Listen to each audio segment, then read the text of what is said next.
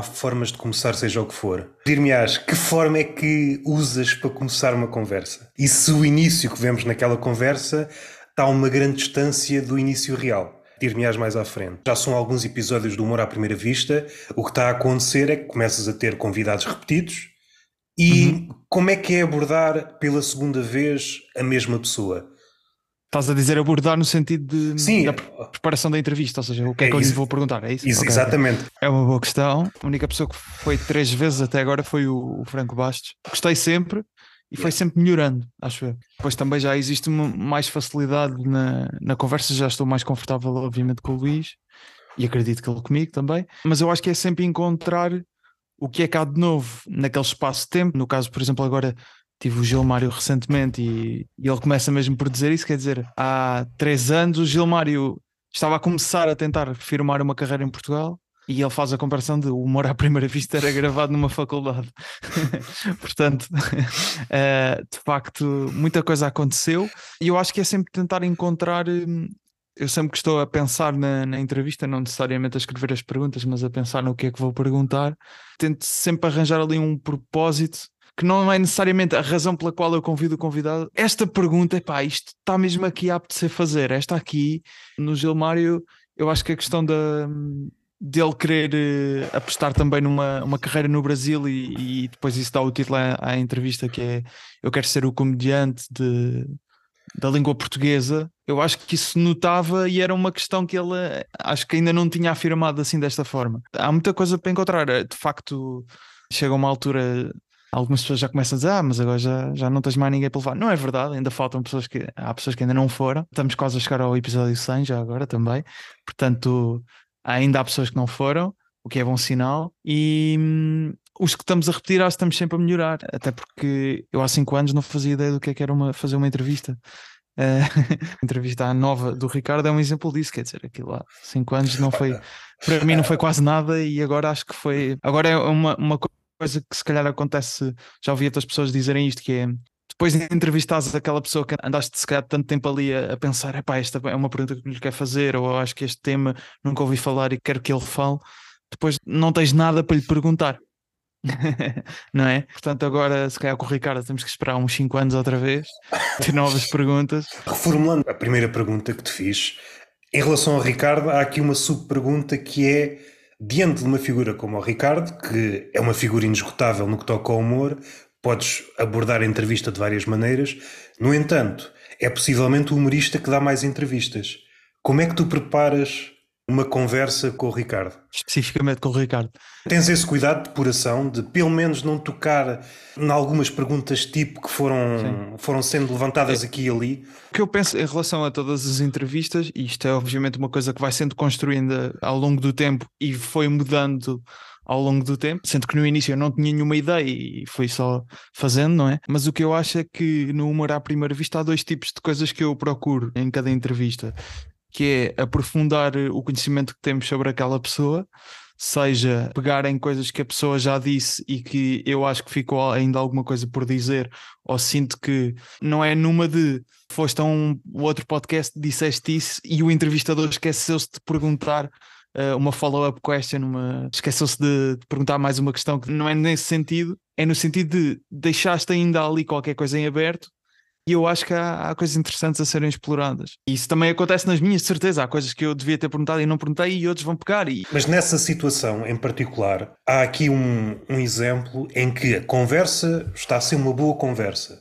Ou vais para um lado ou vais para o outro, no sentido em que em direto percebes que há uma coisa por vá, detalhar, mas percebes que o ritmo da conversa o rumo da conversa vai para o outro lado. Aí tens de tomar uma decisão. Puxas o convidado para trás e corres o risco de estragar o ritmo da conversa ou deixas ir e ele vai para um sítio qualquer. Eu acho que isso é o mais giro quando estás a, naquele momento de fazer a entrevista. Dentro desses temas que uma pessoa vai selecionando e perguntas, pensas: este aqui isto, isto é o meu sumo, isto vai ser, isto vai dar aquele Reels, que agora também é uma pessoa já pensa um bocado assim, que é bem, isto vai ser um grande momento. Isto. E depois, ah, pronto, olha, não estava a escrever o espetáculo e lembrei-me disso. É fogo. E depois aquela coisa que tinhas assim meio, pá, não sei se bem se mete isto, é tal ali de reserva, e resulta muito bem. E essa coisa de sentir no momento que ah, tu estás a dizer-me isto, eu não estava à espera. Bem, deixa-me focar aqui completamente.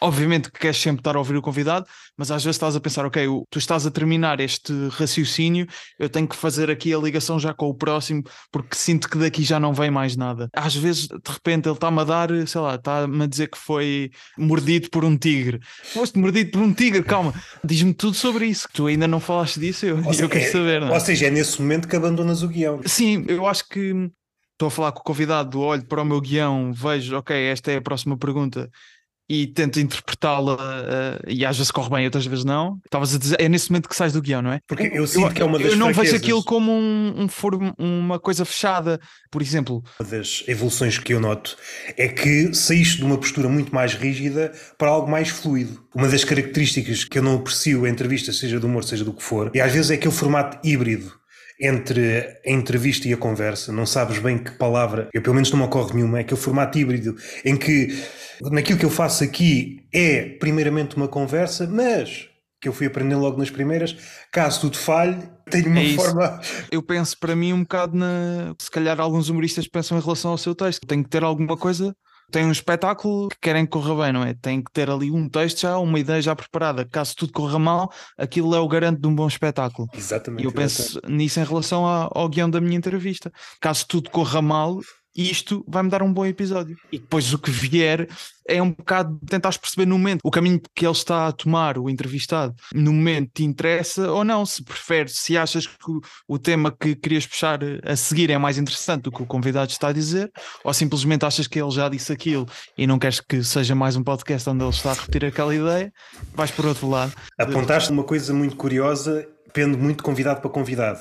Mas quando percebes, claro. tens conhecimento do convidado, em que há ali uma padronização e por vezes é quase instintivo no convidado. Às vezes a pergunta não vai no sentido das perguntas que já lhe foram feitas, mas quase maquinalmente o convidado, ui, dá uma voltinha e entretanto entra naquele guião que ele já foi construindo. Eu estou em modo entrevista, é isto que eu tenho que dizer. É isso, é isso. Qual é a forma de tentar pôr o forma... convidado Sim. outra vez no modo ou entrevista ou conversa ou sair desse guião que ele tem dentro dele? É ter uh, perguntas preparadas que não que não sejam aquelas que já lhes foram colocadas e eu tento dar o contexto, o contexto que o convidado já deu em outras entrevistas, eu tento dá-lo antes de colocar exatamente a pergunta, para ele perceber se eu já disse o que ele queria dizer a seguir, ele em princípio não vai dizer o que eu o que eu acabei de dizer, ou seja, não vai ser redundante a esse ponto e, portanto, vai querer tentar responder à pergunta.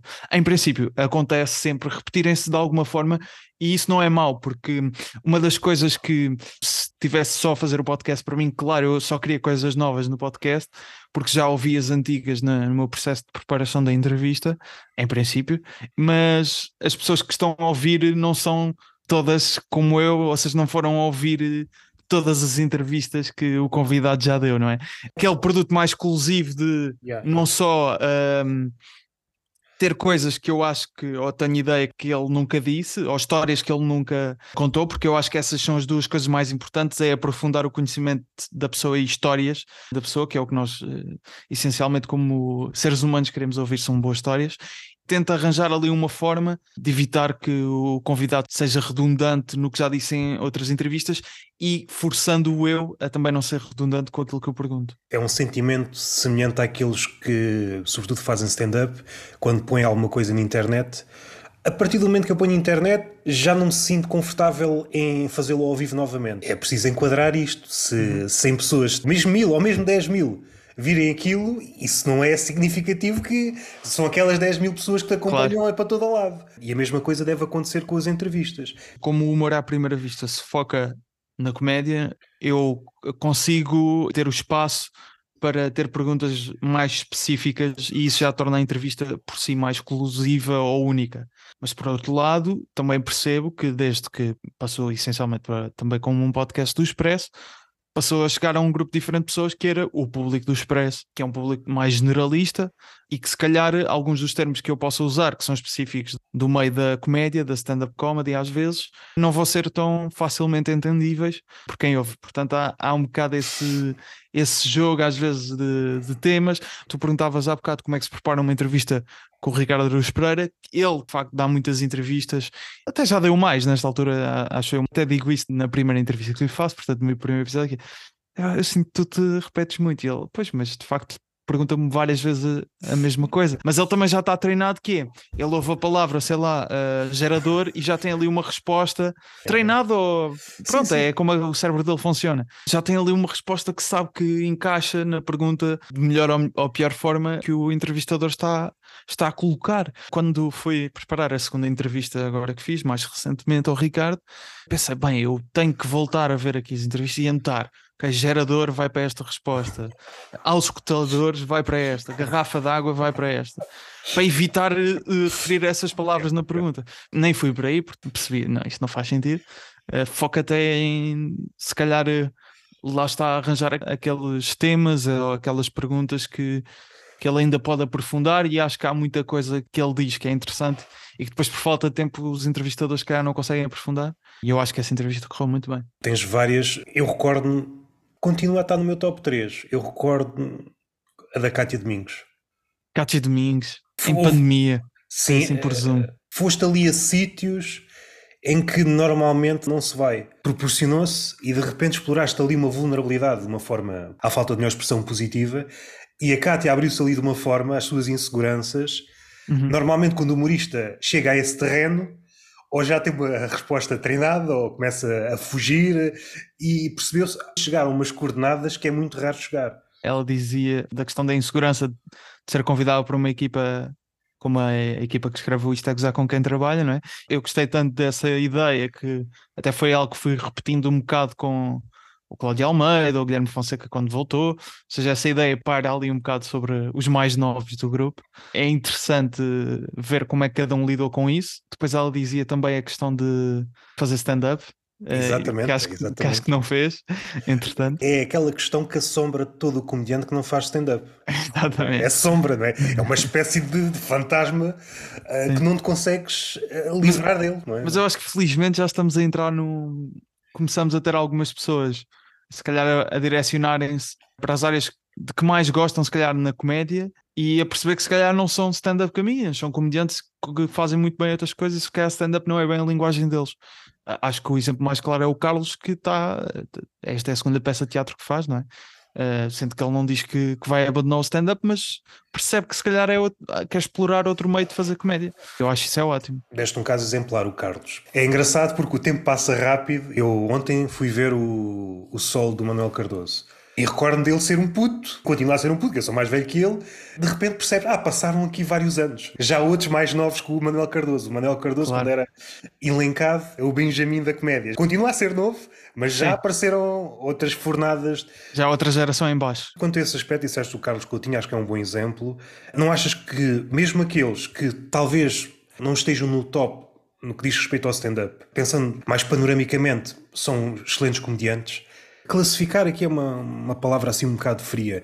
Não achas que estamos a ser precipitados? Tendo em conta os exemplos nos Estados Unidos ou isso, há comediantes só que se começam a afirmar envolvidos 20 anos. Com a visão Mas precipitados um bocado... em, em, termos de... De dizer, este dá, este não dá. Ou seja, de avaliar logo o comediante. Exemplos Sim, é. em que explodiram muito rapidamente a stand-up. Eu acho que ainda é uma coisa muito embrionária, pode ir para muitos lados. Claro que é inegável termos de comparar com os Estados Unidos, mas é sempre uma comparação venenosa, não é? Porque são duas Sim. coisas completamente diferentes. São dois bichos diferentes, Sim, claro. e as escadas são diferentes, já há comediantes Sim. geniais conhecidos por meia dúzia nos Estados Unidos.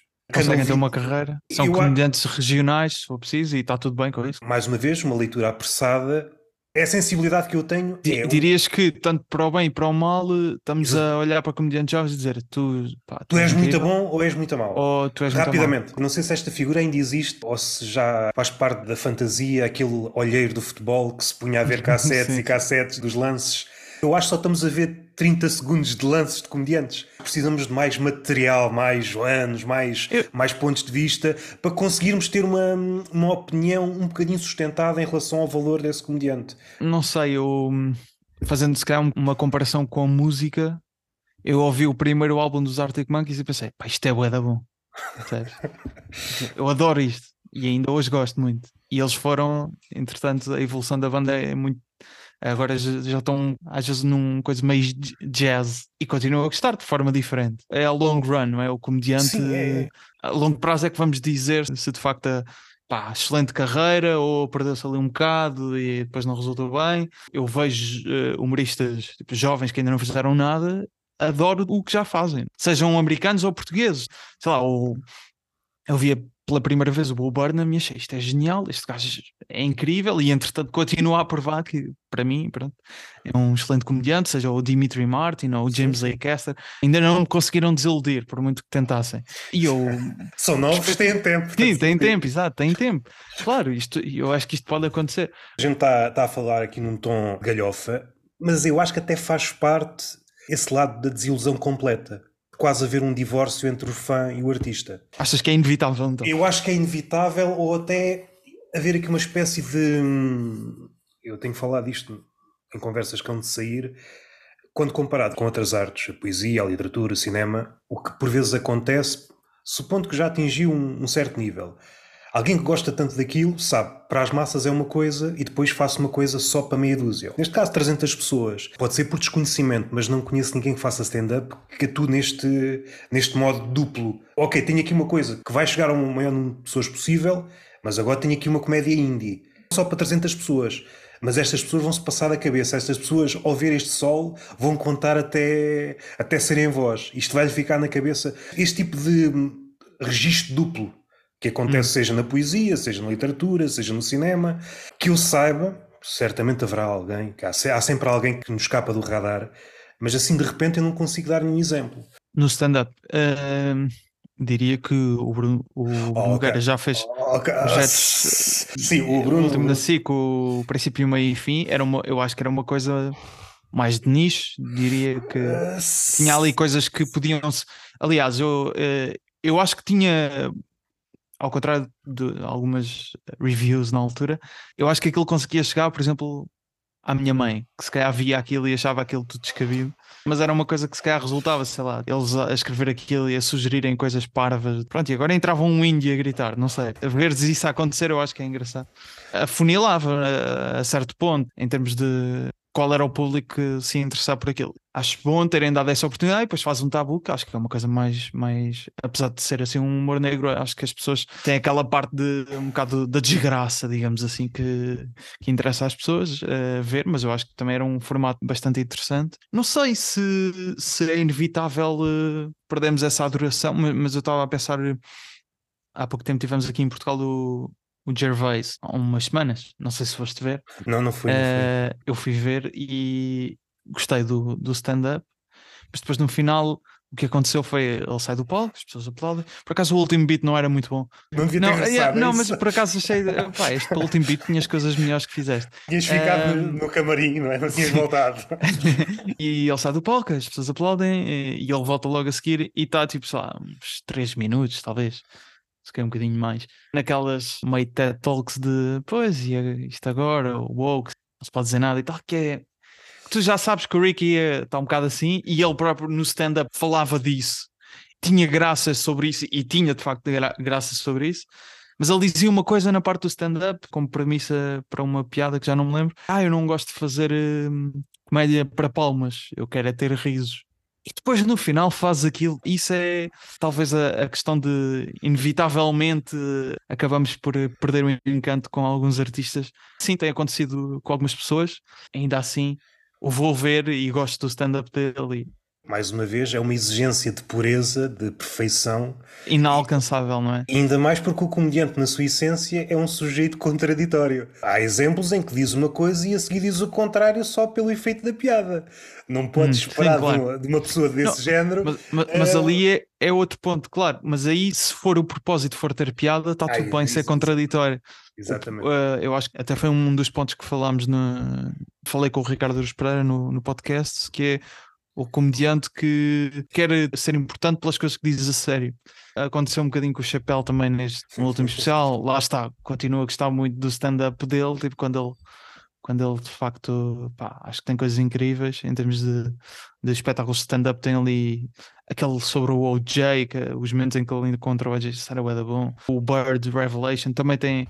Mas o caso do Chapéu. Aquilo foi ali uma revolta, não é? Eu partilho da mesma opinião, mas ele tem margem. Se ele quiser fazer até ao fim da vida solos miseráveis, ele pode fazer, está à vontade. Mas eu senti a mesma coisa, eu não sei se é o último ou o penúltimo solo do Louis C.K em que ele tem lá coisas que não eram expectáveis no CK. Ele está a utilizar piadas que só em Portugal já vi 20 comediantes a fazer. Aquela hum. do, do crucifixo e si do crucifixo. Eu já vi 20 comediantes portugueses a fazerem isto. Essa aí é aquela de hum, ele a recriar o caminho de Jesus quando foi para, para a crucificação, não é? Ah, mas tinha aí boas piadas. Tinha, mas, tinha. mas o que é expectável no CK, o que é que acontecia no CK de sempre? Mesmo que ele fosse remexer em sítios já muito cheios de dadas, ele depois dava uma guinada e ia para um sítio completamente diferente. Não foi o que assim neste solo. Vários hum. pontos em que ele abordou os temas que já foram abordados. Os temas também não são infinitos, mas da mesma forma que já tinham sido abordados só em Portugal por 20 ou 30 pessoas. Eu acho que não vi esse solo. Eu vi, eu vi quando ele veio cá e ele tinha esse beat de de Jesus a caminhar eh, até à hora da sua morte, não é? Ele meteu no site, acabei por não ver. Aquilo que é expectável no CK, mais uma vez, elevamo-lo a um sítio quase inalcançável. Se calhar há outros que têm um fogo maior atualmente. Deste o exemplo, quanto a mim, a nível stand-up, talvez seja aquilo que eu reconheço o maior valor, que é o Waycaster. Eu acho que o Waycaster trouxe uma lefada de ar fresco para o stand-up. Ele é divino. Ele trouxe coisas que no stand-up ainda não tinham sido feitas coisas de literatura, coisas do teatro, puxou. Formas de encarar, por exemplo, uma coisa que, parecia estafada, mesmo para quem sabe muito, por exemplo, o chapéu, começa a usar novas formas de abordagem no callback, que é mais ou menos comum em, em, livros, mas no stand-up não é muito comum ver aquele tipo de, tá, ligações. Estás a é? falar do, do repertoire que está na Netflix, não é? Sim, Ou seja, que eram quatro espetáculos todos relacionados entre si e era um callback de, do quarto espetáculo de, para uma coisa que ele disse no primeiro. Sim, sim. Eu até estava a falar dentro do, do próprio. Ah, dentro do próprio. Sim, mas, mas isso, é, isso aí é o segundo grau. Acontece em literatura, um escritor, a coisa pelo absoluto. Não sei se foi isso que moveu o Waycaster. Eu agora quero escrever um livro sobre tudo. Vou uhum. escrever um, um, livro de mil páginas e isto é um mundo. Eu não sei se foi isto que hum, puxou o Waycaster, mas é essa a ideia. O meu mundo precisa de quatro solos para ser explicado pelo menos das coisas que eu tenho visto e lido dele, ele nunca se expressou desta forma. Mas se recuares uns séculos, seja um comediante, seja um escritor, não teria peixe de dizer eu quero uma coisa absoluta, no sentido em que eu quero apanhar tudo, eu quero uma hum. coisa que fique hum. para a eternidade. Hoje ninguém disse porque isto soa ridículo. Sem dizer, parece-me que foi o que ele tentou e levou a fasquia para um nível. Já ouvi algumas entrevistas dele e ele, eu acho que ele tropeçou um bocado naquela ideia. Epá, e se eu fizesse? É ele em personagem a falar da vida dele, no fundo. Yeah, yeah, yeah. Agora sou um polícia infiltrado. E ele diz que depois de fazer a, a, aqueles quatro solos para a Netflix, num, pensou: ah, isto agora vai ser a minha carreira. Eu agora vou fazer agora o próximo ano faço, em vez de quatro, se calhar faço dois juntos, se interligam entre si também, contam a história do momento. Aí depois fazes aquele do Cold Lasagna Hate Myself uh, 1999, não é? Uh, pá, que eu achei ainda melhor. Tem histórias e formas de fazer comédia completamente diferenciado. É aquela pausa que ele faz no meio, o que muda a partir da forma como entra em palco na, na, primeira e faz logo aquele beat tipo a cascar no Ricky Gervais. assim, muito sucintamente, há duas figuras que, pelo menos, não sei se modificaram, mas trouxeram duas questões importantes, pelo menos no capítulo do stand-up. O Roberto Burnham trouxe a questão o de. Roberto, sim, sim. Uh, esquece, ele é Roberto também. É. E nesta equação, se tirarmos o público, o que é que acontece? Já três ou quatro, o Carmichael, mais, mais uns quantos. É uma questão que importa. Supondo que isto é stand-up, tiras o público, o que é que fica? Será que ainda é stand-up? Será que não é? E se não é, continua a ser comédia? Temos um exemplo, o Norm MacDonald. Aquilo último, aquilo sofre por não ter público. Torna-se quase doloroso por não ter público. Parece estar a gravar um podcast. Por muito gostes dele, quase que gritei para o ecrã não devias ter feito isto. Estraga. É claro que isto, mais uma vez, é romantizar, seja o que for, e de alguma forma, pelo menos mancha um bocadinho a imagem que eu tinha dele. Tu falaste aí do Jared Carmichael e o Bo Burnham realizou eh, solos. Está tudo ligado. Sim, está tudo ligado, não é? Eu acho que a perspectiva de, deles. Um bocadinho para concluir, no lado do Bo Burnham, este novo entendimento da stand-up Com público ou sem público, sem público, o que é que fica? Mas eu por acaso não tenho ideia que é o sem público ou com público. Eu ia dizer que é, eu acho que é, estamos a, a, fazer a performance para quem nos vê ou para quem está aqui. Uh, sim, sim. Que é um bocadinho diferente. Sim, é, é, outra uh... leitura, é, outra leitura, mas por exemplo, outra leitura muito simplista também do Acaster, ele vai tocar outra vez numa questão que parecia estar mais ou menos resolvida, ou pelo menos esse é o entendimento quase unânime do pessoal que faz stand-up nos últimos anos, que a comédia é verdade e tem que ser quase diarística, confessional, não resolve nada. Ele complica a questão. O Icaça foi complicar a questão. Podia estar muito certo. A comédia é assim, é assado. Aparece o Icaça, ah, isto pode ser aqui de outra forma. O último dele tem ali mais, algumas histórias, pronto, a serem verdade, não é? Já muda um bocado o próprio caminho que ele estava a seguir, não é? Mas isso é ainda mais que... interessante. O que é ainda isso também tem que ver com a gênese do comediante ou do artista. Aquele caminho foi trilhado vamos a outra coisa. E a outra coisa uhum. pode ser o contrário do que está para trás. Naquele famigerado solo foi despromovida ou promovida com a escolas a palestrante. É na Gatsby. É na Gatsby. Foi na net. Uh, yeah. Tu podes ter muitas interpretações quando vês aquilo, mas seja como for, ela é uma proposta. Não sei se é a melhor, mas isto é outra coisa. E realmente, para o melhor ou pior, podes ou não gostar, foi uma proposta que começa a ter seguidores. Mais vincado ou menos vincado. Mas... Até, por exemplo, isso disseste do Ricky.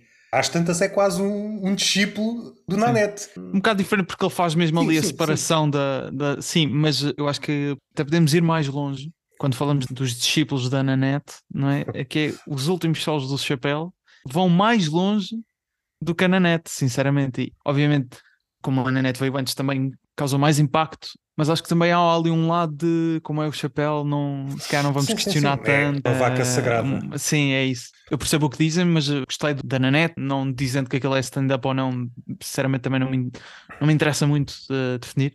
De uma forma ou de outra, consegues Perceba a questão, perceba a questão. Que há muitos comediantes mesmo portugueses, não estou a dizer no sentido em que fazem 20 ou 30 minutos no estilo que podíamos dizer palestra, hum. mas se calhar relegam para o final do espetáculo uma espécie de seguimento. Ah, sim, sim. Tem ali um tens segmento. O, o próprio Daniel Sloss, que eu acho que também dentro destes comediantes jovens, eu acho que sim, é sim, mais puro de stand-up, mas acho que é dos melhores para mim também teve assim alguns espetáculos em que, em que tinha um bocado essa, essa cena de especialmente o X tinha ali um momento final mais não necessariamente palestra, mas, mas mais intenso emocionalmente, digamos assim. Aquilo que estavas a dizer em relação ao chapéu, percebo a figura que é e, a razão pela qual quase toda a gente recua quando é a altura de o criticar, faça ele o que fizer. Um processo que, como escritor português, não vale a pena estar aqui a dizer, mas uma palavra muito engraçada, o processo de bovino-sacralização. uh, Sim. O que é que se pede ao humorista? É que ele esteja atento a estas coisas, não é? Não pode haver vacas sagradas no humor. Se calhar o Dave Chappelle, enquanto alvo de uma piada, se calhar não é possível. É um ótimo comediante, mas se calhar para trazê-lo para o stand-up enquanto tema, se calhar não é possível. Tens o exemplo, estávamos a dizer o Waycaster, tem um beat sobre o Ricky Gervais, não? sobre um beat do Ricky Gervais. Sim, Portanto, sim, sim, sim, pá, sim, eu acho isso ótimo quando certamente haverá comediantes que daqui a uns anos vão querer fazer beats sobre o James A. Caster. Exatamente, exatamente. Eu acho que o comediante não deve ser uh, banido de uh, não, não. assunto de piada, não é? Pelo contrário, deve ser as pessoas têm um, um maior desportivismo. Às vezes podem não ter, mas pronto. Caso contrário, é sintoma de que o humor está doente. Pregas uma coisa e rapidamente dizes não se pode dizer nada. Quando na prática até se pode dizer quase tudo a partir do momento que és alvo de piada, alto lá, como é que se censura isto? E entretanto ainda não fiz pergunta nenhuma, tenho que me apressar. Andámos por, por aqui, é o que dá, falar com alguém apaixonado pela comédia. Uh, uma espécie de mini entrevista, pedia-te a brevidade. Se não quiseres responder, passamos logo para a próxima. São ok, ok. O teu top 3 palavras engraçadas. Ah, palavras, pá. Eu não estava à espera disto, palavras. Se não achares três, diz uma. Nenhuma palavra me vem à cabeça, não é? Não há nenhuma palavra que assim que é dita, ou sorris, ou pelo menos começas ali com vontade ah, mas, de mas de repente não me. É pá. Se te recordares, a gente depois volta a ela. É pá, desculpa. Uh, Sou no... um péssimo entrevistado. és Aquelas palavras que não gostas, seja pela fonética, seja. São as palavras menos engraçadas possíveis. Eu devia ter boas respostas para isto, pá. Não gosto da palavra trimestre. Ok, ok. Faz-me lembrar uh, pagamentos que temos que fazer à Segurança Social. Vou esticar a lógica é mais difícil um comediante fazer-te rir se lá estiver a palavra trimestre. É não, isso? isso não, isso não, Não? Isso eu não diria. Não há Eh, palavras. porque palavras que eu acho mais difícil um comediante utilizar e e fazer-me rir ao mesmo tempo. Trimestre não seria uma das palavras que eu diria. Porque eu acho que hum, as palavras com que eu tenho pior relação, eu gosto é do desafio de. Eu acho que isto aqui, se tu dizes isto, se calhar isto vai vou aqui para um lugar na minha cabeça que não, não tenho uma boa relação com esse espaço mental. Eu, isso é que eu quero ver eh, o comediante a fazer. né? Ou seja, estás a de- falar de palavras gatilho. É isso que Sim, está... sim, sim, sim, sim. Não tenho muitas, estou a pensar e acho que não tenho tipo assim uma coisa, uma palavra que um comediante pudesse usar e eu não já ficava de pé atrás. Só se for daqueles temas mais repetidos já de Ok, ok. sabe, uma, muitas piadas com a Maddie, já vou ter então um bocado. hum, Pá, só se for uma coisa para uma pessoa fazer uma piada ainda de Maddie em stand-up, eu diria que tem que ser uma coisa. Em 2023 tem que ser uma piada mesmo. Já foi muito feito, não é? Eh, não quer dizer que não hajam ainda ângulos refrescantes, nós sei que estamos cegos. Às vezes até pode funcionar como desafio. Ou seja, não pelo tema, não é? Sim, sim, Por sim. mim, podem fazer piadas sobre crianças que desaparecem. Mas é quase instintivo. Por ser eh, recorrente. Pelo menos numa primeira abordagem é quase instintivo. A partir do momento que ouves uma palavra, uma expressão, ou percebes que o beat vai para um lado, há qualquer coisa que em ti ficas mais sim, retraído. sim. Ficas- Isso aí sim, sim. Eu diria que, que, que esse é um bom exemplo. Pá, um comediante começar a fazer aquela coisa do então, e vocês são um casal, também já te leva ali para um sítio que é Yeah, yeah, ok, yeah. estamos mesmo, isto vai mesmo acontecer, não é? Estamos aqui no manual. Exato, é primeira aula de stand-up comedy, não é? Sim. Não é uma pergunta que eu tenho aqui. Passando assim a revista os últimos episódios do Humor à Primeira Vista, acho que não, não fizeste esta pergunta a ninguém. A percepção que eu tenho, e já não é minha porque eu já vi vários comediantes dos Estados Unidos a, a abordar esta, esta questão, como há uma pressão para pôr coisas na, na internet, nas redes sociais, aquilo que tem vindo a acontecer, sobretudo nos últimos anos, é como és obrigado a pôr tanta coisa em tantos sítios, qual é a forma que o comediante stand-up arranjou? Eu não consigo pôr material, a única forma, como é que é fazer crowdwork? Entretanto está tudo a fazer crowdwork. Está tudo a fazer crowdwork. Eu acho que agora não E algum mau, não é? Pois. mesmo que seja possível fazer a destrinça entre o bom e o mau, eu acho que nos últimos seis meses houve uma pasada, muito por culpa. Eu, se quisermos arranjar aqui um bote expiatório, é capaz de ser o, o Schultz. O Schultz, claro. Entretanto, o Matt Rife E entretanto está Eh, tudo a fazer sim, tá cenas de crowdwork. crowdwork. Tenho nada contra crowdwork, acho que gera bons momentos e quando vou hum, eu gosto de ver o texto. Prefiro ver o texto. Eu valorizo mais se a piada for, for. Mas isso é uma opinião pessoal. Não acho que um comediante se deva abster de fazer crowdwork e não considero que o comediante improvisar alguma coisa com a plateia seja mais fácil, às vezes vai por caminhos mais fáceis, não é uma coisa que seja absolutamente a priori que possa dizer que é uma coisa inferior. Mas eu acho que claramente há um, um pouco essa lógica de não, não, mas isto. Isto foi criado num momento. Sim, mas isso não significa que seja melhor, que seja melhor texto.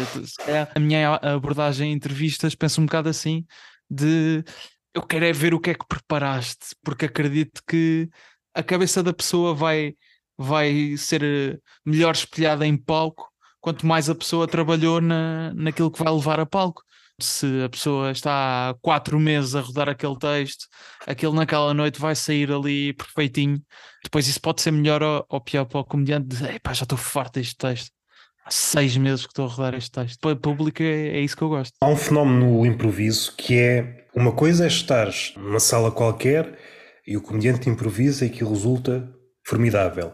Mas há aqui um detalhe: é quando tentas transplantar o improviso e tentas passá-lo para um formato, tiras do seu habitat e a maioria do, do improviso não resulta. Quando retiras, ele resultou pelo facto de ser a coisa mais surpreendente dita naquele momento. Mas quando o tiras do contexto, quase como se estivesse a profanar Se a uma pessoa não souber que aquilo é improviso. mesmo que saiba, há qualquer coisa de mágico que o improviso eh, é como se estivesse a profanar uma campa. Um gajo muito bom foi enterrado, mas tu pensas, eu vou agora tirar este cadáver. Quando veio cá à Porta dos Fundos com um espetáculo que eles têm, que é o Portátil, fizeram com a Inês Aires Pereira há pouco tempo e agora até vão voltar a fazer no final deste ano. E eu perguntava isso ao Gregório, que é, será que o improviso, eh, por ser uma por ser uma coisa do momento, se nós queremos supostamente uma arte que seja intemporal, que du- dure no tempo, será que o improviso consegue ser uma arte intemporal. E ele dizia que, que de facto há isso contra o improviso. O bom e o mau do improviso é que de facto ele só sobrevive naquele momento. Aquele momento está a ser incrível e depois, se calhar, gravado é meio estranho. Teoricamente, nada impede o improviso de atingir as prateleiras da eternidade. Só que é mais difícil. O comediante pode ter um golpe de asa e de repente diz uma coisa que nunca foi dita e aquilo ao ser resgatado mais tarde, isto ainda tem força. Só parece-me, quanto a mim, que é muito mais difícil isso acontecer. E nós dizemos que é mais difícil, e eu concordo, porque acho que se pensarmos em todos uh, os projetos de arte, seja música, cinema, livros, comédia, as primeiras coisas que nós nos vamos lembrar serão certamente. Eu gosto daquela ideia de houve anos para conceber uma, uma coisa, percebes? Isso não é garantia de ser de qualidade. Não, não é, não é.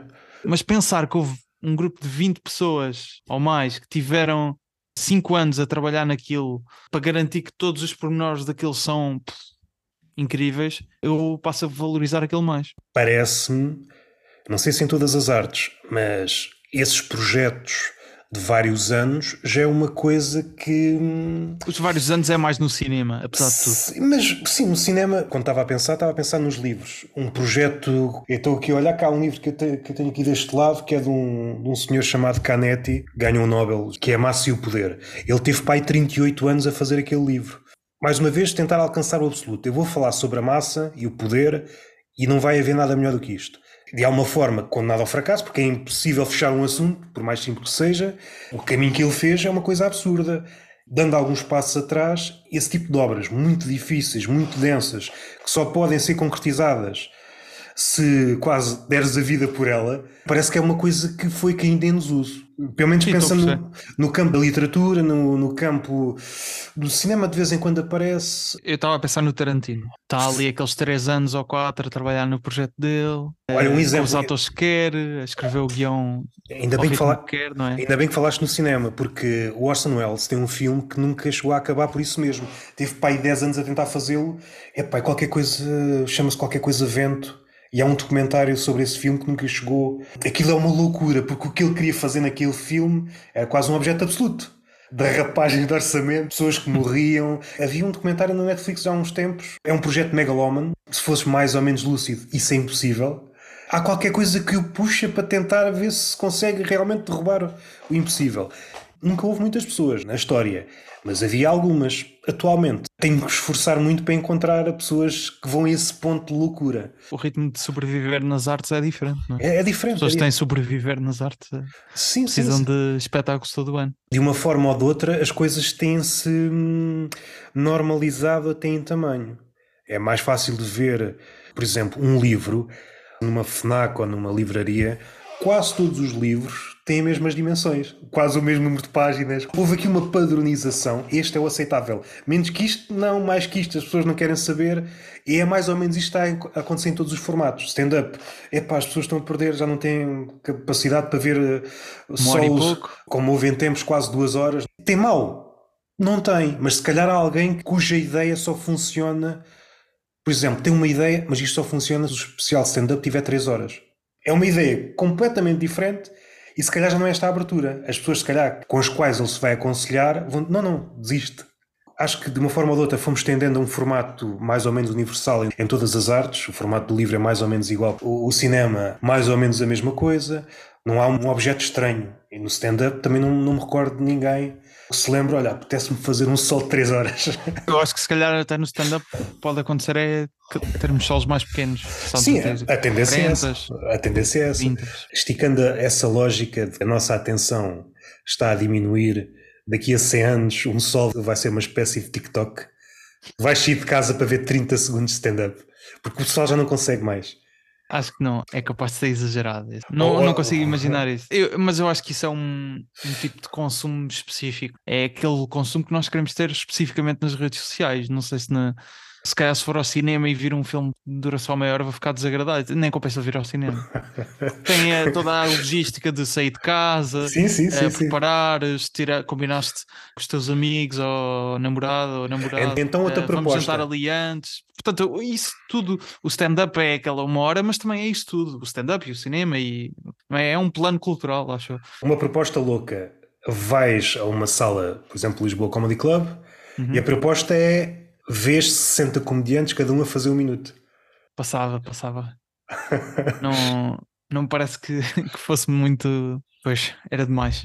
Não querendo parecer o velho do Restelo, mas quando olho para as gerações mais novas, e nem precisa ser para as mais novas, porque eu vejo o pessoal mais velho, mais velho que eu, com os mesmos vícios, de saltar de coisa para coisa sem, sem perceber muito bem o que está a ver. Se fizeres a questão, hum. o que é que estás a ver, ou explica-me lá um bocadinho mais profundamente aquilo que acabaste de ver, ninguém consegue ir além da rama. E se formos esticando esta lógica, não há tempo para nada, o sentido é sempre diminuir os formatos. Qual é o limite em que já nem faz sentido sequer sairmos de casa, como há pouco estavas a dizer. Apetece-me ver 20 minutos deste, 20 minutos daquele.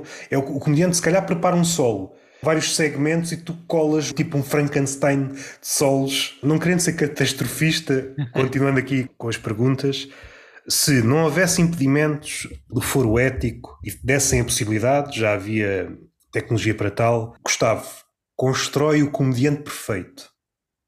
Que peças, ou neste caso, que comediantes é que juntavas numa espécie de Frankenstein humorístico? Pá, isso é um bom exercício, por acaso. Então eu diria que disrupção do Bo Burnham, acho que seria o mais expandir o formato. No fim tens de o batizar.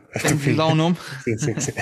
Mas eu acho que a disrupção do Bo Burnham, okay. o ritmo do chapéu, a forma como ele gera a interação com o público, as pausas, tudo isso, acho que um bocado se calhar. Um Estou-me a rir porque tipo a Dragon Ball juntar essas pessoas, o que é que sairia daqui? O que é que sairia daqui? A lógica ou o raciocínio do Dimitri Martin deixar aqui juntar coisas diferentes. Estamos a precisar de, de coisas diferentes. Quem está a aplaudir é o pessoal da terapia. De certeza que ia dar trabalho aos terapeutas. Essas vozes todas na cabeça. na cabeça, sim. Yeah. Queria meter aqui alguém mais old school. Um Carlin? Não? Por acaso não estava muito num Carlin. Que nomes é que tens para sugerir? Da velha guarda de stand-up é o Carlin, o Bill Hicks. Olha, pode ser um. Ou então, no sentido, deixa lá ver o que é que acontece, juntar uma espécie de Charlie Chaplin ao Buster Keaton. Por acaso, um. Lembrei-me agora de um Robin Williams, pá. Um Robin Williams, assim, um improviso de um Robin Williams, acho que era uh, perfeito. Mas um, assim, um acting do, do Chaplin também era fixe. O raciocínio há bocado dei ao Dimitri Martin, mas estava a Tina Fey, acho que também ia ser fixe. Okay. Uma Tina Fey ali. Tem, e para terminar, coisas... se tivesses que adicionar um português, uma pergunta complicada Sim, para ti. Um português, deixa lá ver. Estava a tentar fugir aos, aos óbvios, não é? Um, já dei o raciocínio, o raciocínio podia ir assim para se calhar, a escrita, a, a escrita do Ricardo, eu acho que é que é genial. A, a, criatividade ou também a disrupção, se calhar, do Bruno, do Herman, acho que o acting e, e a entrega do Herman era, era ótima também. Se calhar uma espontaneidade ou mesmo um ritmo da, da Mariana Cabral, também, também okay. acho fixe. Ou seja, tínhamos aí um monstro. Tínhamos aí um grande monstro. Um comediante ou um aspirante a comediante, ao ver essa figura, que ainda não disseste o nome, desistia é pá, mesmo que esforce, eu não consigo fazer 1%. Supondo que tudo tá, ia tá, funcionar, tá, não é? Se, se, tudo funcionasse bem, sim. Porra. Se todos convivessem com. E caraças, até é só de pensar até me arrepio.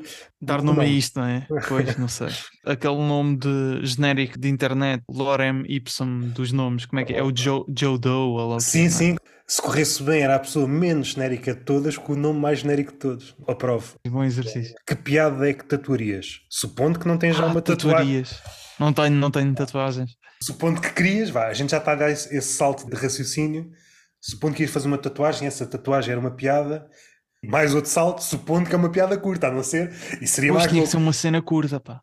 Às tantas não, querias não tatuar um beat nas costas. O rant do Bill Burr nas costas de uh, Fuck all of you. uh, the Phillies will never win the Super Bowl again. The, Eagles, the Eagles. Que era uma uh, coisa difícil de explicar depois, por exemplo, na praia, não é? No verão. Sim, sim. Eu gosto muito da uma piada que o Ricardo refere, por acaso, no episódio mas que é das minhas favoritas. É uma cena que o Bob Burnham faz, faz algumas vezes que é, está tudo errado uh, no mundo, a guerra, a fome, uh, o racismo, the other stuff.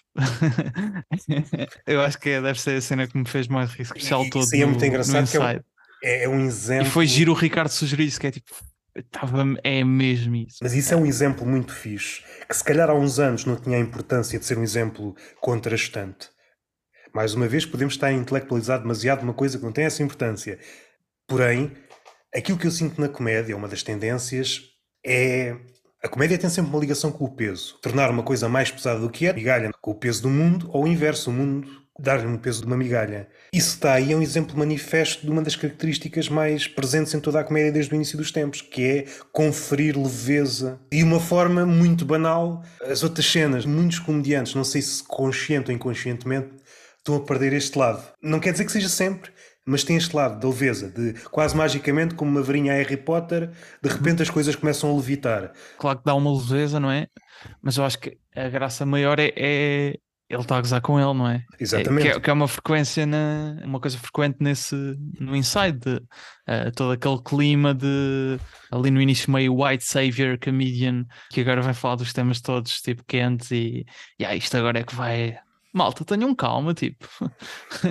tem tipo o Ku Klux Klan à vossa porta, mas reparem, eu tenho piadas. E eu acho que isso também é agir, às vezes, num, numa certa se calhar num, numa sociedade atual a comédia foi ganhando importância, mas às vezes também chegamos a pontos de, como estávamos a dizer há bocado, o comediante já é visto como é uma vaca sagrada. Até acho que mais lá fora, pessoas mesmo famosas mundialmente, tipo o Chapéu ou o Gervais. E eu acho que o Bo Burnham com isso também é, malta, de facto, não vamos desvalorizar ao ponto de é só uma piada, mas não se esqueçam, são piadas apressar aqui o ritmo, um exemplo de alegria no stand-up. Quando o raciocínio é. Quando nunca pensei naquilo, quando, quando tira o tapete, não é? Uh... No sentido, alguém que exibe alegria quando está no palco. Mas também podes ir por aí. Faz Sim. à tua vontade. É alguém que, que exibe alegria quando está no palco. Ocorre-me o Gilmário lá. O Gilmário, exato. Eh, mas eu ia dizer duas coisas. Uh... O Gilmário é um bom exemplo disso de nunca ouvi a ter uma má atuação, também se calhar vi o pai duas vezes ou três. Eu acho que se o Gilmário, uma noite que lhe corre mal, eu vou sair contente na mesma, porque ele tá, a interpretação dele é, é sempre fixe, tipo, é, deixa-te sempre contente. Ele próprio diz, ele quer é ter um bom texto, claro, e isso é, é fixe ter essa consciência, acho eu. Uma coisa que me deixa sempre alegre é se, se o raciocínio se for completamente diferente, uma coisa referente, porque eu nunca pensei, mesmo que a concretização, a punch ainda não esteja lá, eu fico, isto é qualquer coisa, e pá, isto é isto, estou contente com este raciocínio porque chegaste até lá e agora de certeza vais conseguir arranjar uma punch porque pensaste nisto, pá, está tá tudo certo, e eu gosto muito disso. O livro ou espetáculo stand-up que sugerias a alguém que dissesse não gosto de stand-up?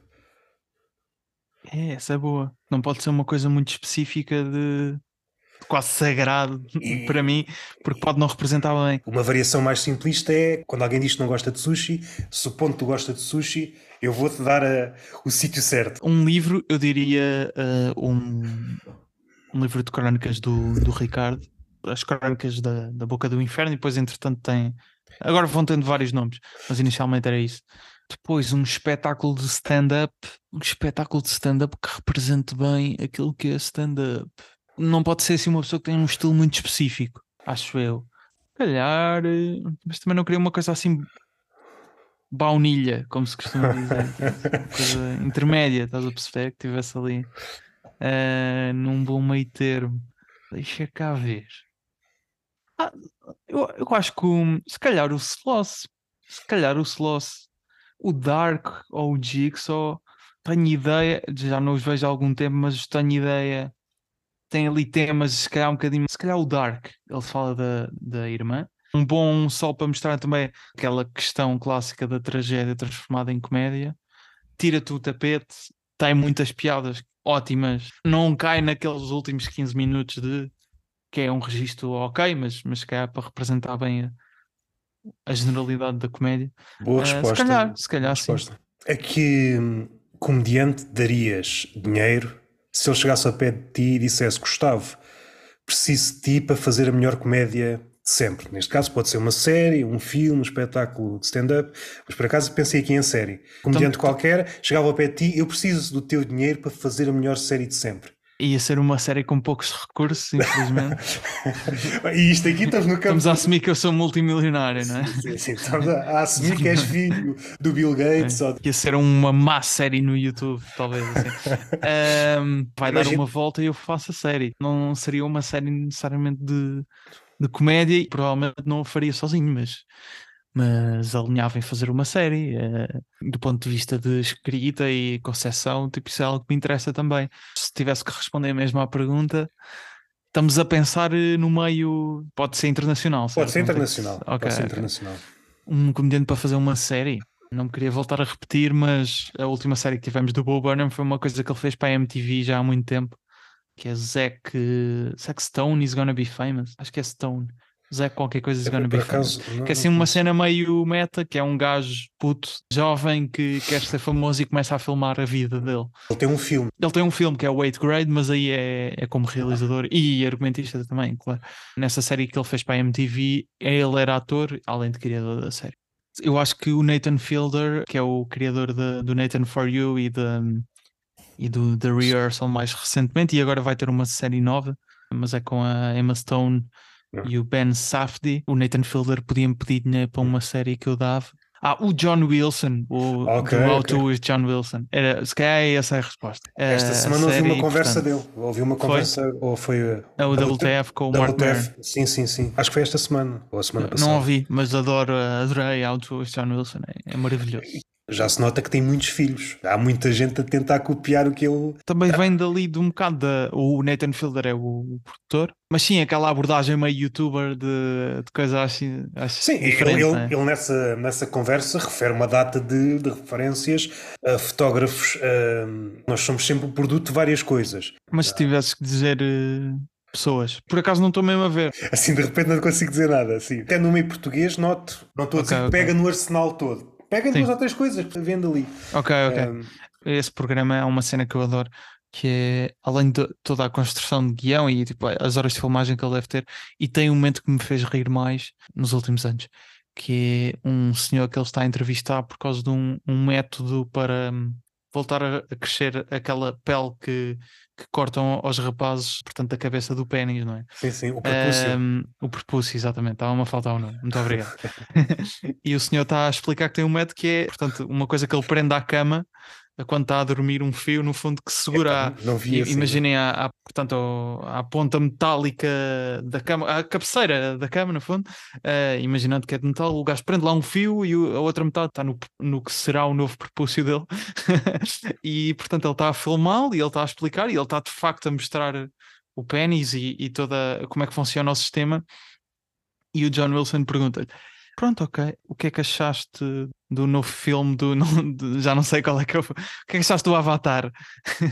ah, gostei, gostei, gostei do Avatar. E toda esta situação é só tipo 5 segundos. Mas a ideia de que estás a entrevistar uma pessoa que está-te a mostrar um aparelho e de repente ele está confortável não só em mostrar-te aquilo na tua casa, como a comentar o que é que acha do Avatar, eu acho que é. Lá está, é daquelas coisas. O gajo de certeza que pensou em fazer aquela pergunta. Pá, acho eu. Saiu no momento, o gajo é ainda mais genial, mas eu acho. De certeza o gajo pensou. Eu vou colocar aqui uma pergunta estúpida para ver como é que ele reage. é brilhante.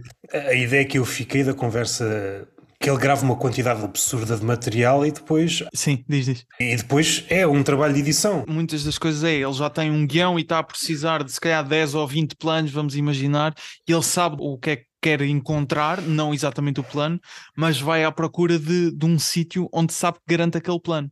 Eu acho que ele ainda vai mais longe. No exemplo desta conversa, é engraçado porque o, Mark, Mark, Mark Maron. Há sempre aquela introdução antes da conversa propriamente dita e ele refere: bateram-lhe à porta, devia ser ele, ele abre a porta e quando dá conta está ele a filmar a rua porque estavam umas decorações de Halloween. Porquê? Epá, pode ser que me dê jeito. Ele está sempre com a câmera. Está, está sempre, está sempre. E se fores pensar também é um, uma coisa um bocado com realizadores que já têm um estilo muito próprio. Pensa no Tarantino, que é do meu realizador favorito.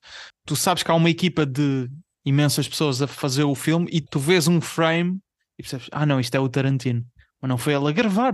Às vezes ele até está atrás da câmera. Ele não estava a pegar na câmera. Tem uma estética que consegue comunicá-la. E é a mesma coisa com o John Wilson, porque ele não gravou os planos todos. Tu vês aquilo e digo, ah, claro. É que eu agora às vezes vou na rua e vejo uma coisa acontecer, tipo um caixote de lixo a deitar fumo. E penso, onde é que está o John Wilson? tipo, aquele ângulo. E é... Quando há pouco disse o Eicacer e o Roberto Burnham Aquilo que me parece é que a comédia atualmente vai sempre no sentido do cinismo. E depois há figuras como ele ou como o Joe Pera, não é? Em que tu percebes uhum. que não há cinismo nenhum. Até, por exemplo, no Rick and Morty há lá um episódio em que eles falam de uma figura a nível literário que andava e até suicidou, mas o David Foster Wallace, esta coisa de ironia e até que ponto pode ser venenosa, eu acho que estes dois exemplos tentam uma abordagem.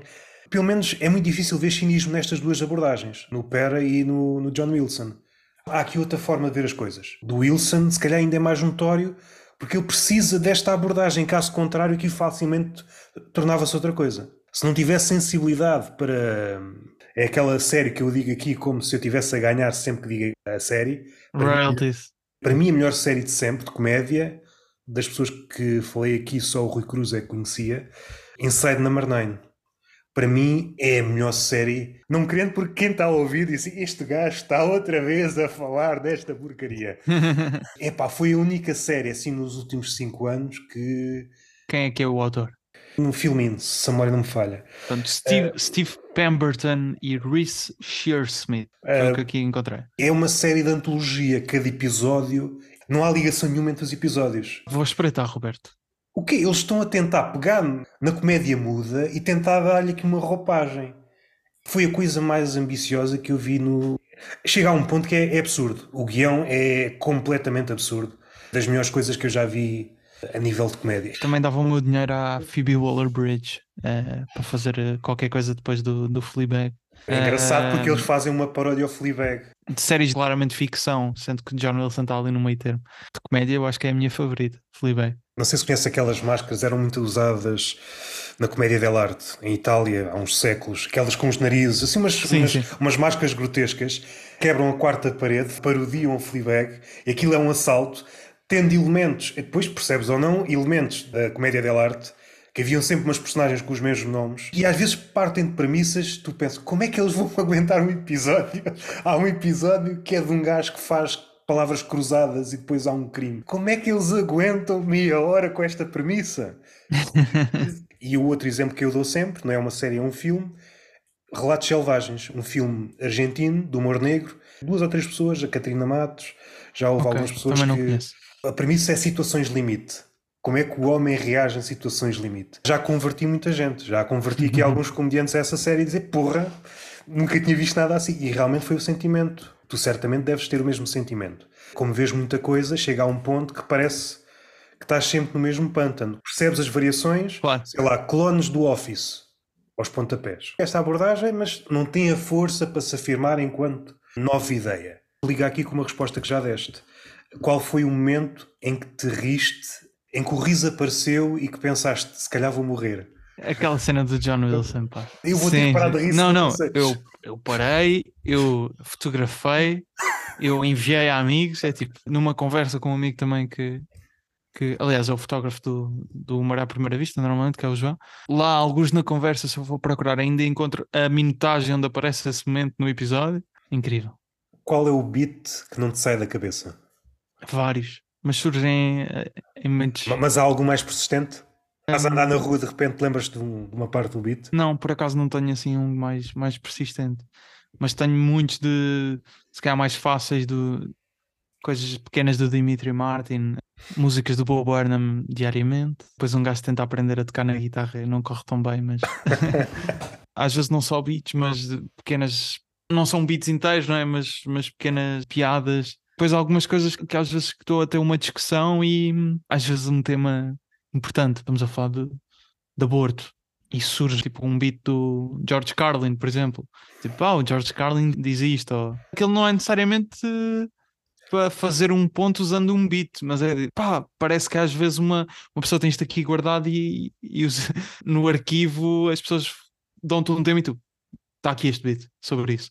O George Carlin tem uma cena, por acaso lembrei-me agora de um que às vezes, quando esta ideia do patriotismo surge, eu lembro-me desse beat que é hum, que não é bem um beat, é aquela parte que o gajo já estava tipo meio rally, não é? Don't be proud to be uh, Irish. Tipo, não é uma questão de orgulho. Tipo, ser uh, irlandês é uma questão de sorte uh, genética que calhou ser, nasceres ali.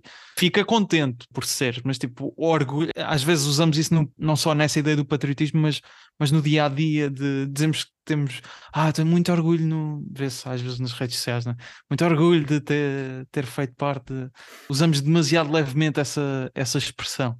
E por acaso lembro-me dessa ideia do, do Carlin, que não é necessariamente um beat, depois aquilo não tem uma piada no final. Há muitas coisas que me vêm à cabeça que são beats, ou coisas de, de comédia, de séries. Ou... E nunca tinha pensado nesta ligação, mas se calhar até faz algum sentido. Talvez o Ricardo Ruz Pereira seja o Carlin português nesse sentido, em que é usado como muleta.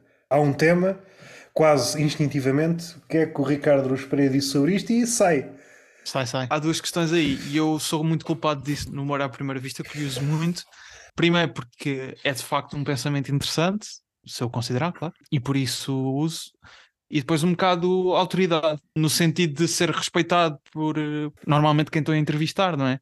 Acontece muito frequentemente com o Ricardo, mas eu também faço um esforço para para puxar coisas que outros comediantes disseram e ser quase às vezes uma conversa de contrastou, contrastou com a, a visão do Ricardo, mas estava-me a lembrar de de puxar um bocado a ideia dos roasts, a Maria Rueff não, sim, sim, não sim. gosta nada de roasts, ir puxando certas coisas que me ficaram também das entrevistas anteriores, mas sim, o Ricardo muitas vezes vamos buscar porque já é uma presença tão grande na, mas, na nossa, exemplo, uma coisa na nossa disse... vida enquanto pessoas que gostam de comédia, que não só o trabalho dele, depois como ouvir entrevistas e, e etc., ficam-nos certas ideias na cabeça, claro que sim. Na última conversa que eu tive com o Eduardo Marcos, houve lá uma parte em que eu critiquei alguns humoristas, por isso mesmo, ao usarem o Ricardo Aruz Pereira como muleta, estás a ter uma espécie de preguiça mental. Não quer dizer que aquilo que o Ricardo Aruz Pereira seja mais ou menos acertado.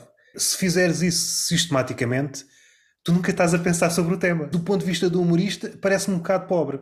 Seja o Ricardo Aruz Pereira, seja que é quem que for, nada é infalível. Há sempre claro. os mortos. Claro que sim, por, claro que sim. Seja pela falta de tempo, porque nada pode ser infinito, há sempre coisas que pode explorar, essa inércia intelectual faz-me sempre muita confusão. Não sendo suspeito de uh, ser hater de Ricardo Espreira. Eu, eu, também não sou hater. Não, não, eu sei. Não, não só estou a, a ironizar porque as pessoas sabem, não é? Que até há uma rubrica no podcast. Sim, sim, sim, sim. É como é que conheceste o Ricardo, não é? Sim. No máximo podem, podem me acusar de ser fã, que assumidamente sou. Mas há coisas que o Ricardo diz com as quais me revejo totalmente, outras que me revejo mais ou menos, outras que se calhar não me revejo. Um ponto importante nesse aspecto que é ele de facto sabe comunicar muito bem aquilo que pensa. E numa conversa com ele é fácil perceber isso. O raciocínio dele é muito estruturado. E se calhar nós temos um bocado isso também de esta ideia, mesmo que seja 90% daquilo que eu quero dizer, eu vou buscar melhor dita pelo Ricardo. Uma espécie de auxiliar, usamos o, o Ricardo Luz Pereira às fatias como cábulas, não é? Uma espécie de apontamentos Europa-América. Enquanto pessoal que está ligado à comédia, é expectável pelo menos ponder aquilo que o Ricardo Luz Pereira... Mas, mas, mas, também há uma coisa que é, o Ricardo, obviamente há, há coisas que que ele diz que também vem de coisas que ele ouviu de outros Exatamente, é? exatamente. Eu... E, e, portanto isto é um, no fundo, é, está a passar de geração em geração, se calhar, e, e, o Ricardo é mais estudioso nesse aspecto que, diria todos os comediantes. Sim, sim, sim. sim. É, é, por isso e, que e, portanto... faz falta uma, uma, voz contrastante. Não é contrastante no sentido em que está nos antípodas do Ricardo. Sim. Ao nível, eu só me lembro de uma pessoa que. Se for humorista, é só na literatura que é o professor Abel o Barros Batista. Barros Batista, sim, sim. É alguém com o mesmo nível intelectual do Ricardo. Um podcast muito curtinho, pai de meia hora, em que tu percebes, o Ricardo vai para um lado e o, e o professor Abel puxa para o outro. Ou seja, e é isso é que me faz confusão. A bovina sacralização, seja de quem for, não é pelo facto de ser o Ricardo Aruz Pereira dizer isto ou aquilo, é uma verdade absoluta. Ele por acaso tem a sorte ou, ou o empenho de tudo o que ele diz, quase tudo é, é muito difícil pegar.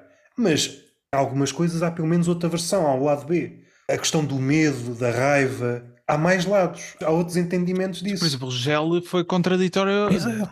claramente disse isso, que é agora a sacralização do riso e estava claramente a dizer, são coisas que o Ricardo está a pegar agora no, no podcast dele, portanto eles estavam, já estava claramente a comentar isso, não é? E está tudo bem, não é? Tipo, são, são visões diferentes, não, é? Porque não mal nenhum. repete esta ideia várias vezes que o humor é distância. É, mas eu suspeito que não é apenas distância, porque eu acho que há outras formas. E podes pegar num verso de Camões. Quando o amador se transforma na coisa amada, já não consegues separar o humorista do tema, não entrando pela via da palestra. Tu não vês as coisas só à distância. O facto de aproximares dá-te outra visão. Quem dizia isto muito bem é aquele pintor abstrato Rothko. Cada quadro pede uma distância ideal para ser visto. Tu não Sim. sabes a distância ideal para ver mas, mas, mas, mas, a distância eu acho que dá para os dois lados, da proximidade dá, dá. e sim, para sim. a distância, de, ou seja... Sim. Há um humor que é feito à distância, no sentido em sair de ti próprio. Mas há outro humor quando te aproximas muito da coisa, quase te confundes. É muito difícil porque rapidamente cais no sentimentalismo. Também há humor aí, claro. Eu diria que ao ver demasiado perto uma coisa, esta sim, expressão, sim, sim. Né? um bocado o que aconteceu se calhar com o chapéu, últimos especiais, e até volto aqui a pegar no que dissemos mais no início, de ele estava claramente chateado com a reação que tinha existido a um beat anterior dele, estava muito apegado ao tema, ou seja, ele, se calhar, nós, na nossa percepção como público, olhamos para aquilo e dizemos precisava te afastar um bocadinho mais do tema. E outra, às vezes, até podemos ver um beat, não tenho agora um exemplo bom para dar, se calhar estás demasiado longe do tema, precisas conhecer aquilo melhor do que estás a falar. Precisas de ir mais perto. Normal, eu acho que essa, essa fórmula de humor é igual a tragédia, mais tempo, mais distância, seja distância temporal ou distância física mesmo.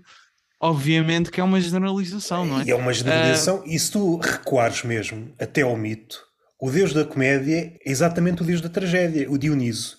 É o deus da comédia e da tragédia, e depois há de outra coisa que liga as duas coisas. É o deus da loucura. O Dionísio não era o do vinho também? É, sim, mas era ah, tragédia, comédia e insânia. Aquilo que okay. normalmente se atribui a um comediante, e está lá desde o início. Um deus das três caras. Pouco confiável. Tudo aquilo que podes dizer para o bem ou para o mal já estava lá na gênese lá do, do Senhor do Vinho. Imaginando que há um comediante, e, e dir-me-ás qual é, que fazia este comunicado é o último espetáculo que eu vou fazer na vida, acabou, daqui para a frente já não faço nada, mas vou fazer um espetáculo. Não me peças o contexto nem a forma como vai ser. Apetece-me fazer um espetáculo no Polo Sul.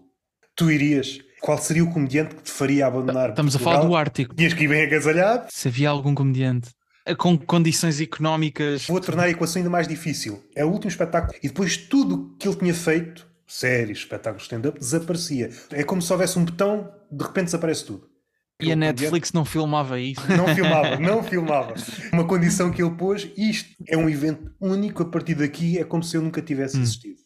Havia algum comediante que te faria abandonar o conforto de Portugal rumo ao Polo Sul? Ah, depende do. Tinha que analisar bem a questão. Se estivermos a falar num. Estou numa fase da vida em que okay, tenho essa disponibilidade e financeiramente não vou ficar corrompido uh, se, se, for ver. Tipo, se calhar alguns até, se estivesse muito confortável, se calhar alguns uh, tinha esse capricho, não é? De pronto, olha, vai ser o último espetáculo do, do Chappelle ou do, do Burnham ou de quem seja, não sei o quê. Na situação atual em que estou, não, acho que não havia. então, ou seja, estás com medo uh, de endividares a ponte, estás com medo de ir é parar é, à rua. para lá aquilo ainda é difícil. Acho faço... que tens que ir para a África do Sul ou ali para a zona da Argentina e apanhar um barco, não é? Bem, Pois aquilo depende das alturas do dia e do ano. Só isso é pois, um programa. Mas a é nível isso. de dinheiro, eu nem faço ideia quanto é que é. E, pois, a, além disso, Imagina que depois chegavas lá o espetáculo era uma merda. Pois, mas era a última Estavas vez. muito. Sim, mas e, e quê? Um espetáculo que seja a última vez pode ser uma merda, não é? Tipo, pode de facto ser uma merda. Sim, sim, sim. isso é. Até realmente... por isso, até por ser a última vez, ele está-se a cagar, pouco vai dizer. Mas pensa, a única forma de recordares esse comediante em questão seria através das memórias. Não, porque... podia aproveitar o tempo até, ou seja, os três dias que me ia durar de viagem mais três a regressar. Discos externos com coisas dele. Exatamente, ou passava, fazia maratona a ver a série de que gostava desse comediante, por exemplo. Havia uma polícia especial okay, para ir buscar. Okay. Mas, mas, dava para fazer streaming enquanto ele não acabasse o espetáculo, não é? Uh, epá, sim, sim, se calhar dava. Dava, portanto, se calhar era isso. Recorria dos grandes hits do, do comediante para me despedir dele. Dizer aquelas perguntas que me fizeram o Álvaro Cláudio pergunta: tens vontade de voltar a fazer stand-up? Vontade de voltar, eh, digamos que voltar eh, implicava ter feito de facto. Mas houve um início, não é? Sim, houve mas um sendo que aquilo foi uma, uma aposta com o Tiago André Alves, quando ele foi ao podcast, e que me deu muito gosto em cumprir com o Tiago e ficou ali. Não, mais não tenho problema em dizer que mais no início do podcast era uma coisa que eu tinha em equação, mas não não me faz sentido atualmente. Há pouco disseste, primeiro nas entrelinhas e depois expressaste realmente. Uma série, sim, mas isso é porque, ou seja, minha parte criativa, ou não diria de comediante, mas Acho que é óbvio que qualquer pessoa que gosta de comédia, depois no seu dia a dia, a linguagem que usa para se expressar é também a comédia. Depois em palco ter jeito é outra coisa, não é? Ou seja, com os meus amigos, mesmo não amigos, pessoas que, com quem interajo, isso é o meu espírito, não é? É a minha linguagem natural, uh, não só fazer piadas sobre as coisas que acontecem, como ter essa perspectiva sobre a vida. Pode-se refletir no meu trabalho, seja numa outra pergunta que faço, não muito no humor à primeira vista, mas em outras coisas na área da comunicação que já fiz. Eu não diria que são comédia, mas tem uma parte de entretenimento e uma parte da escrita que eu gosto de ter de pá, olha, por acaso acho que isto aqui tem graça, pronto, vou meter. E não faço aquilo com o propósito de quero ser humorista, faço porque gosto de facto daquilo. Portanto, não, stand-up não é uma coisa. Tenho, gostava da ideia das séries, a tudo que seja artes e criatividade eu gosto, mas pratico de forma amadora. Uh, portanto, stand-up não é uma, uma ideia. Miguel Moreira, qual foi o videógrafo preferido dele no podcast? Grande Miguel Moreira, sim. O Miguel, o Meias, eu chamo-lhe Meias, não sei se as pessoas lhe chamam Meias ou não safou-me para ir num ou, ou noutro episódio do Humor à Primeira Vista. Lembro que a Mónica Valdegato ele safou-me. Também faz stand Ele também já, uh, sim, eu acho que ele ainda está a fazer.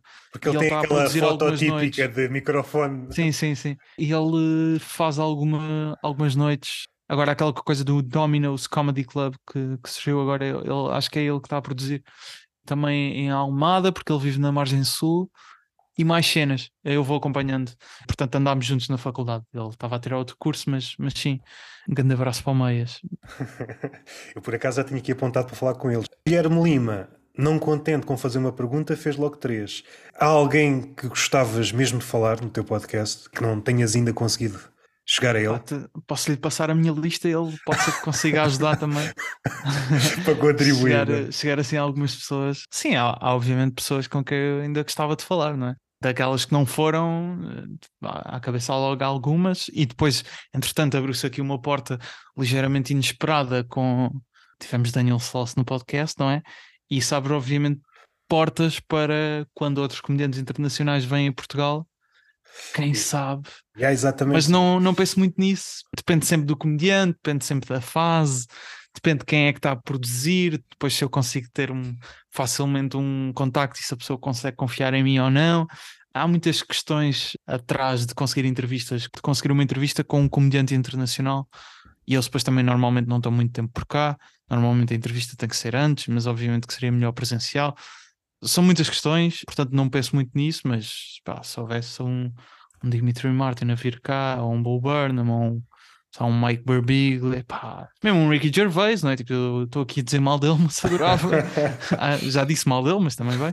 Mas, mas adorava entrevistá-lo, claro.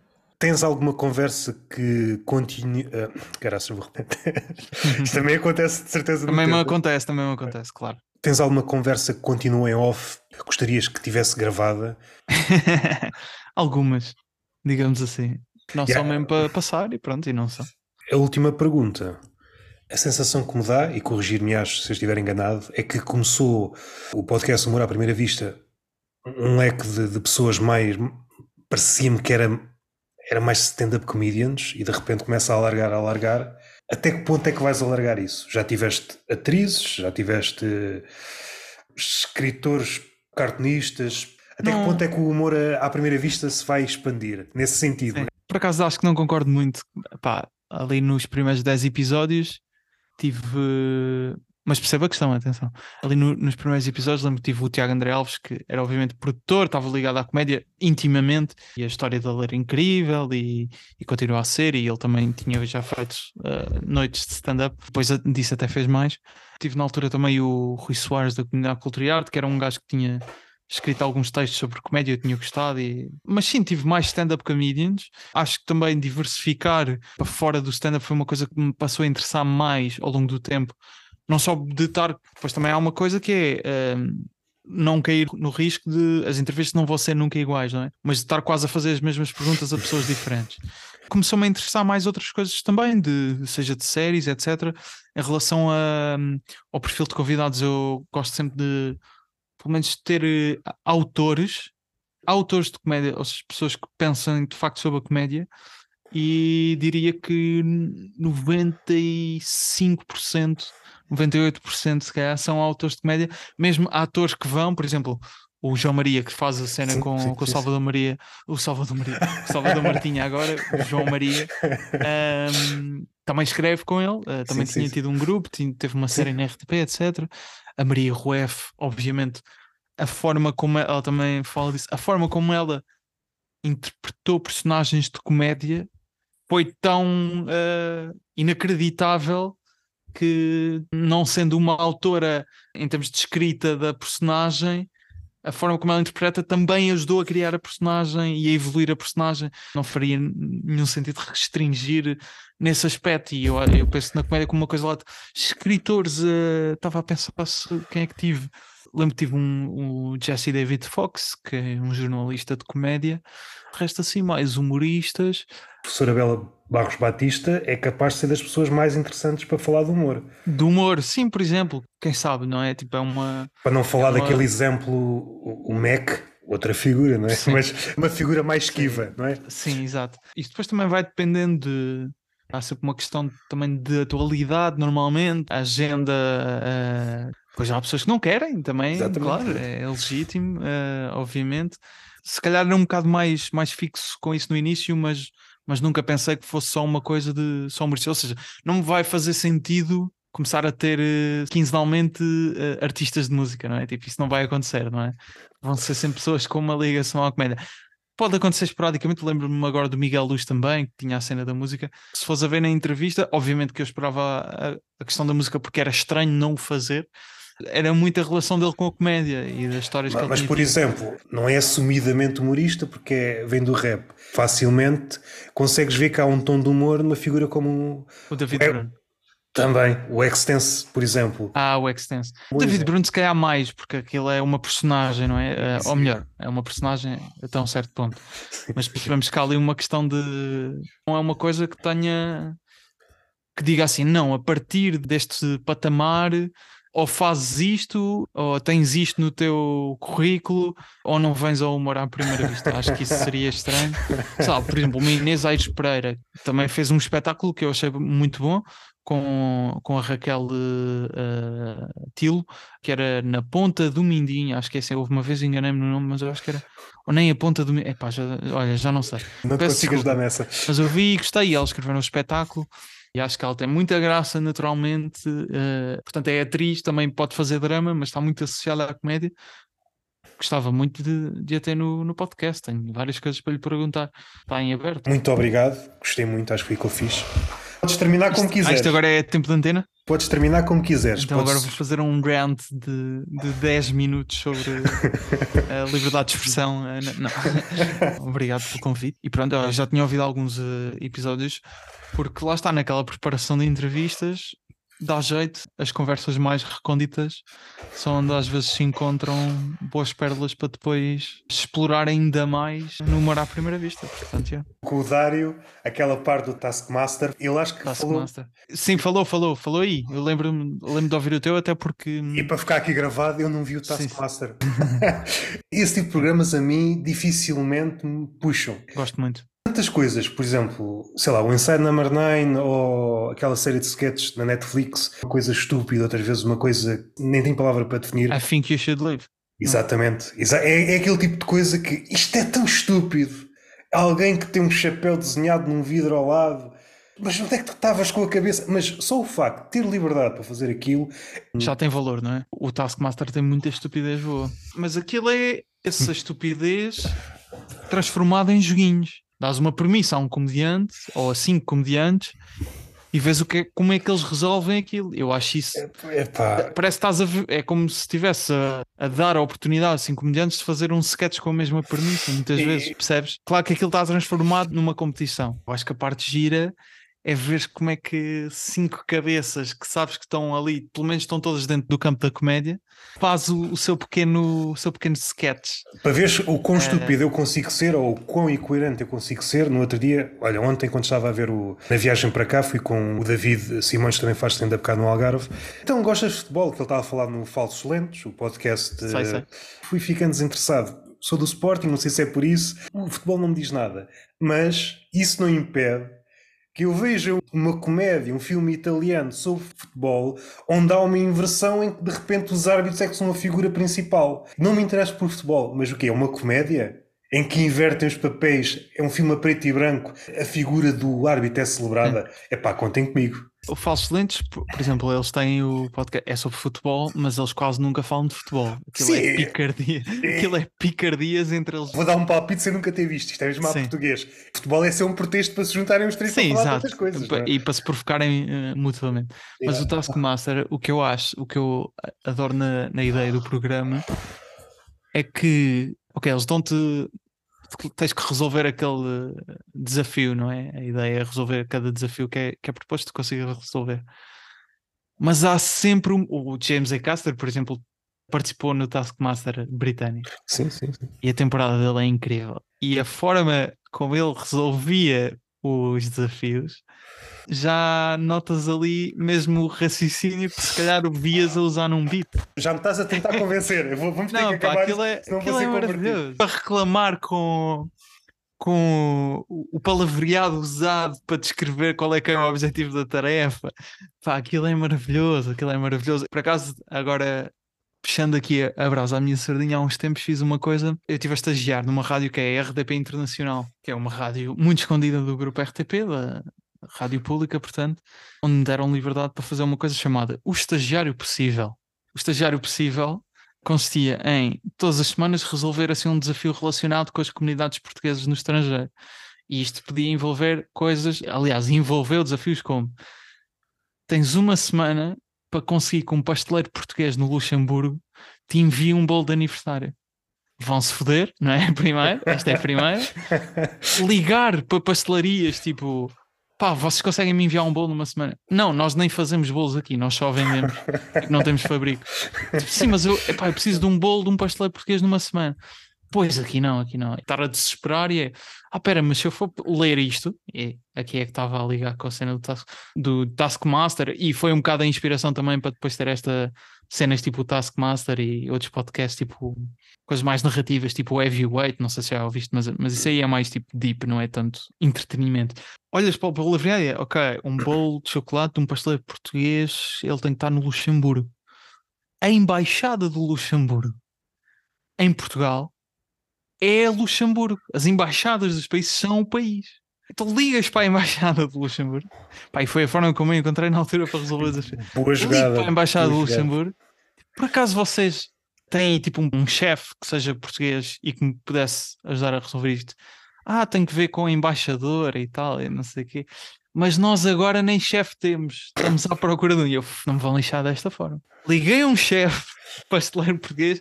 Você consegue ir comigo ali ao Luxemburgo fazer um bolo? Pai, combinámos e fomos lá e o gajo fez o bolo. Isso foi uma das cenas que eu mais gostei de fazer. E isto lá está, é um bocado pegando naquilo que estava a dizer e até uma boa forma se quiseres terminar. Que é, eu gosto de fazer estas coisas criativas de projetos e eu acho que a entrevista em si, não sendo uma coisa em que exibe tão deliberadamente a criatividade, é também um processo criativo, acho eu. E estas coisas que eu considero entretenimento, não comédia, mas que pá, a ideia é engraçada em si, dar a volta àquilo tem alguma graça. E depois na escrita também tentar ter tipo um ou outro apontamento engraçado, mas depois também, e por isso é que eu diria que não é comédia, também tem um parte, alguns episódios têm uma parte mais sentimental, reencontrar pessoas, etc. É o tipo de projeto que eu, que eu gosto muito e tem essa ligação um bocado ao Taskmaster. Fui semi-convertido. Convertido para duas coisas, para o estagiário possível e para, para o Taskmaster. Aquilo que puseste nas redes Mas... sociais, que eu, eu, vi assim de relance, aquilo é um fragmento de algo maior ou está tudo no. Ah, sim, pois eu por acaso partilhei há pouco tempo porque fez um ano, ou seja, já não faço isso. Eu comecei isso há um ano exatamente. Então, quem uh, quiser ver isso na íntegra. Quem quiser, quem quiser ouvir isso, ah, está, ouvir? Na, está na, no Spotify procurem. Okay. O Estagiário Possível são para aí 20 episódios.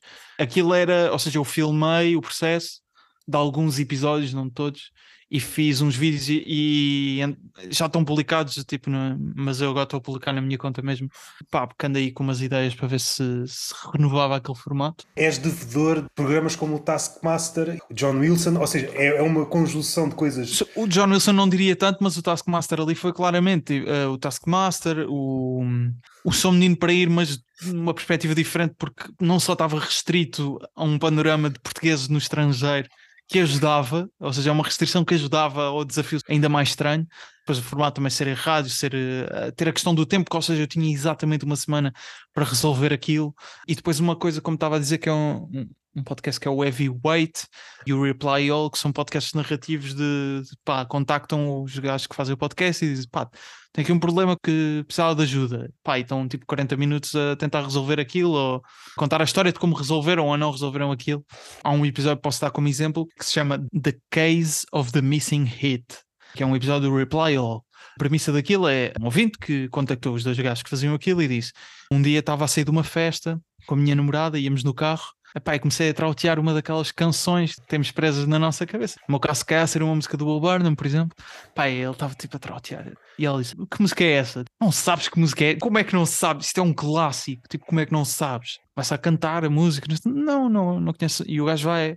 Não me estou a lembrar do nome, mas tipo, escreve a letra eh, da música toda e não encontra nada na net. Será que eu estou a imaginar esta música? Tipo, contacto aos gajos, pá, eu tenho esta música, vocês não. Tenho memória, vocês não não me conseguem ajudar a perceber de quem é que é esta música. Procurei na net, não encontro. E o que eles fazem é: tu lembras-te da música com muito detalhe, isso é estranho. Mas vamos fazer o seguinte: arranjamos-te uma banda, tu vais explicar como é que é a música, como é que se toca, qual é a letra, eles vão gravar a música e vão meter isto no Shazam. A ver se dá um resultado. Se tu te lembras também da música, isto tem que dar um resultado bacana. E eles fazem isso e não encontram a música. Vão falar com psicólogos e tal, e que será que isto é um fenómeno tipo da cabeça dele que ele juntou? E ele, pá, mas na altura eu lembro-me de ouvir isto na rádio, isto é mais ou menos semelhante a este tipo de bandas, vão falar com essas bandas da altura. Pá, e depois há uma conclusão que eu não vou dizer, mas que é divinal. Aí todo esse processo aquilo não é uma coisa de comédia, mas é engraçada, a premissa é engraçada, a volta que eles dão para resolver aquilo é engraçado. É, é engraçado, nem que seja eh, pelo facto do esforço por uma coisa de nada. Só isso é, é, é a ideia da filosofia de minutências de perderes muito tempo com uma coisa que não interessa. Só essas premissas são, adoráveis. Já sabia que a conversa ia ser boa, foi muito melhor do que eu estava à espera. Ficaram muitas perguntas para uma próxima. Não sinto necessidade de as fazer todas. Quando começámos a conversa, eu pensei que ia começar logo com as perguntas, já íamos lançar, já não sei por onde. Tentaste-me converter, eu tentei converter-te à, sim, sim. à série Inside Number 9. Tu tens que ir ver Taskmaster. Vê o inglês, lá no um, YouTube. Tá Isso sou capaz, sou, sou capaz de ver um segmento do Acaster. Há um Best Moments Acaster no Taskmaster, portanto. Yeah. À próxima falamos sobre isso.